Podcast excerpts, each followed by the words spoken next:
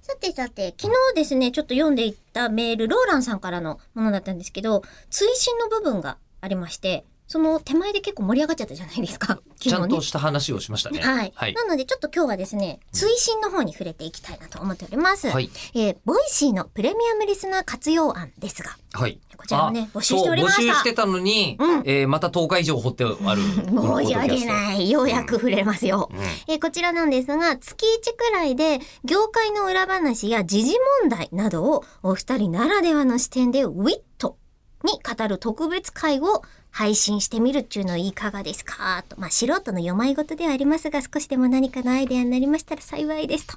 なんと腰の低い。そうですね。ね。え、何を切ればいいんですかね、でもね。なんか、切りやすいやつ。切りやすいやつ。まあと、どれくらい鮮度が必要なんですかね。あ、これね、一月分ぐらい取っちゃってる時ありますからね。そうなんですよねね、時事って言われてもみたいな。ねあー今だって、なんですか、もう多目的トイレの話をもう聞きたくないでしょ、もう。半端に昔すぎて。なんかこう、それを防止できるいい方法が見つかりましたとか、前へ進む話だったらいくらでも掘ろうかなって思うんですけど、ねえ、まあね、言ってもね、もう大体もう全部出たでしょ。そうでしょうう。んね、ななのでりますもんね。まあ、タイ時ミング事の話によるのかしら。うーん、どうですかね。ね言いたいことがあった時に、だからこの間のバンドリーの動画とかは自分で撮って出したのは、うんうんあれはあのタイミングで言うべきだと思ったんで、うんうんうん。出しますからね。うんそうそうか。なんそう。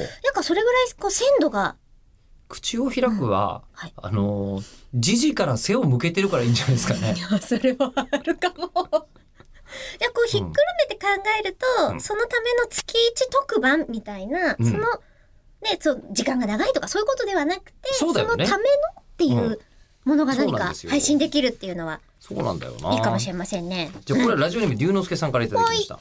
えーレギュラー放送では聞けないプレミアムな雑談とは何ぞや問題ですが、はいなるほど、そう捉えましたね。うんうんそう捉えましたね。はいえー配信を振り返ってみると、えー番組スタート当初はテーマに、エッチがふんだんに登場していたことに気づきます。えーまず第1回からものすごい勢いで深夜ラジオのノリでした。